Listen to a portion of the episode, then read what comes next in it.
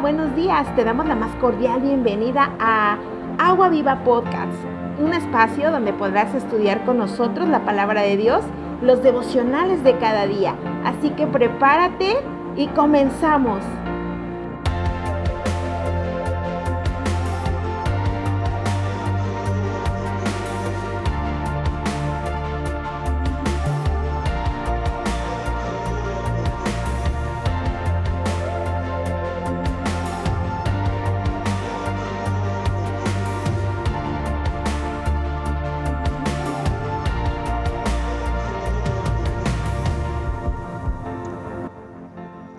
Hola, ¿qué tal iglesia?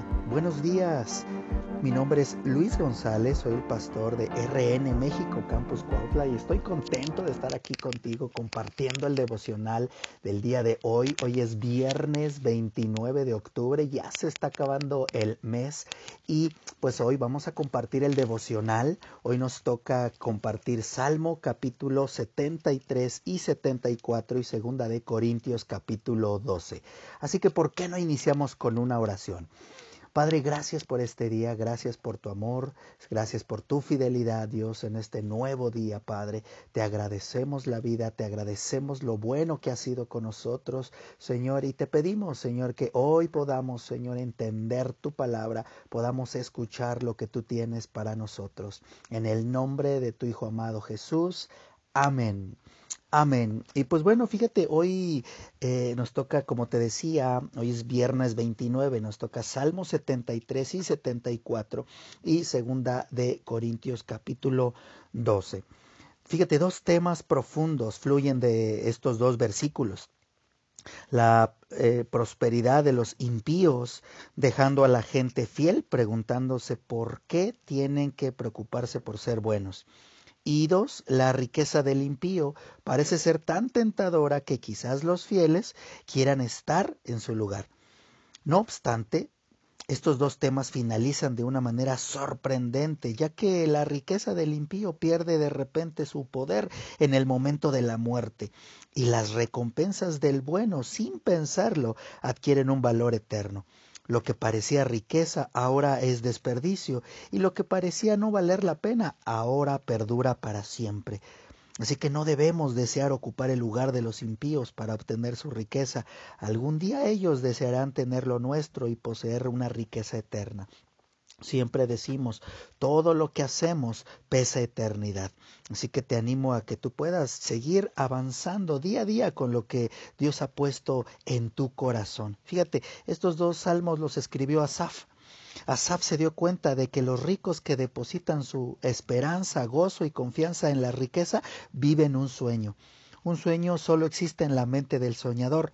Así que no permitas que las metas de la vida sean tan irreales como un sueño y que despierte demasiado tarde ante el hecho de que perdiste la realidad de la verdad de Dios. La felicidad y la esperanza pueden ser una realidad, pero solo cuando se basan en Dios y no en las riquezas. Por tanto, debemos acercarnos tú y yo a Él, tanto como podamos a fin de ser realistas en cuanto a la vida que estamos viviendo, la vida cristiana, que es imitar los pasos de Cristo, ¿no crees?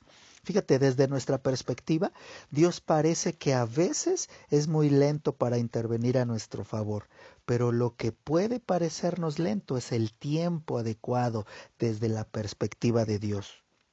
Es muy fácil impacientarse porque Dios no actúa. Sin embargo, nunca dejemos de esperar en Él, cuando Dios permanece en silencio mientras usted atraviesa profundas angustias, debemos de seguir el método de este salmo que dice Asaf. Analicemos los grandes hechos de Dios en toda la historia bíblica y recordemos lo que Él ha hecho en nuestra vida.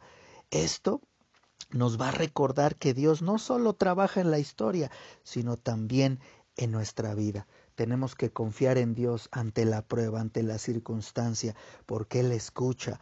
Dice la Biblia que Él es un padre antes de ser Dios, así que Él nos escucha y Él tiene pleno conocimiento de lo que pasamos usted y yo. Qué hermoso salmo, ¿no crees? Y fíjate, eh, en Segunda de Corintios capítulo 12 Tú puedes ver aquí en el versículo 9, capítulo 12, versículo 9, que Pablo, hablando de, esta, de estas situaciones difíciles, ¿verdad? Pablo hablando de ese aguijón que hablando en el versículo 8 dice que respecto a los a, lo cual a su aguijón tres veces he rogado al Señor que lo quite de mí y me ha dicho el versículo 9 que lo hemos escuchado y lo hemos eh, confesado muchas veces, bástate mi gracia porque mi poder se perfecciona en la debilidad. Por tanto, de buena gana me gloriaré más bien en mis debilidades para que repose sobre mí el poder de Cristo. Por lo cual, por amor a Cristo, me gozo en las debilidades, en afrentas, en necesidades, en persecuciones, en angustias, porque cuando soy débil, entonces soy fuerte. Qué tremendo esto, ya casi terminando segunda de Corintios, ¿verdad? Pablo exhorta a la iglesia de Corinto que no baje la guardia, que aunque pase pruebas, aunque vea lo que vea, ellos deberían seguir con lo que él les había enseñado. No sabemos a qué aguijón en la carne se refiere porque él no lo menciona, Pablo no lo menciona. Algunos eh, eh, estudiosos dicen que era malaria, otros podrían decir epilepsia o un problema con la vista, no lo sé. Sea lo que fuere, era un problema físico, crónico y debilitante que le obstaculizaba en su trabajo a Pablo.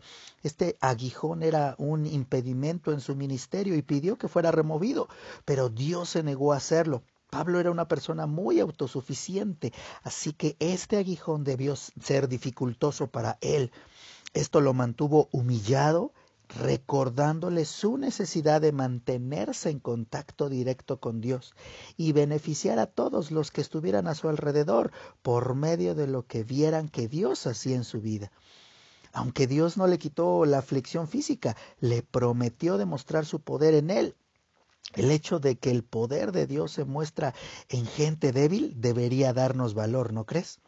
Si reconocemos nuestras limitaciones, no nos sentiremos orgullosos de nosotros mismos. Al contrario, nos volveremos a Dios, buscando el camino para ser más efectivos. Debemos confiar en Dios para ser eficaces antes que en una energía, esfuerzo o talento humano. Nuestras debilidades no solo nos ayudan a desarrollar nuestro carácter cristiano, sino que también profundizan nuestra adoración, porque al afirmar nuestras debilidades, afirmamos la fortaleza de Dios. Cuando, cuando, nuestras debilidades, nuestras, perdón, nuestras habilidades son sobresalientes o nuestros recursos son considerables, somos tentados a realizar la obra de Dios a nuestra manera y eso conduce al orgullo cuando estamos conscientes de nuestra debilidad y permitimos que Dios nos llene con su poder, nos llene con su poder, eh, cuando estamos conscientes de nuestra debilidad y permitimos que Dios nos llene con su poder, entonces llegamos a ser mucho más fuertes de lo que pudimos haber sido jamás dependiendo de nosotros mismos. Dios no pretende que nosotros seamos débiles, pasivos o ineptos.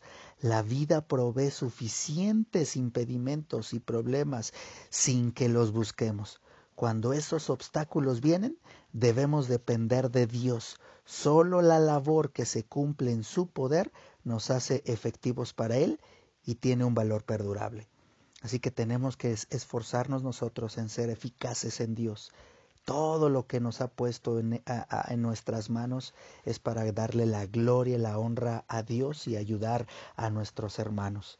Así que sigamos adelante en este tema, sigamos adelante escuchando la palabra de Dios y entendiendo lo que Él quiere para nuestras vidas.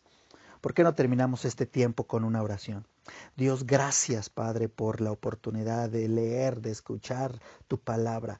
Calíbranos, Padre, siempre para que podamos, Señor, ser mejores y parecernos más a ti. Gracias por este devocional, Padre. Ayúdanos a ponerlo por obra todos los días de nuestra vida, en el nombre de Jesús. Amén. Amén y amén. Amén, iglesia, que sea un excelente día, un excelente fin de semana y estamos al, al pendiente. Dios te bendiga. Bye bye.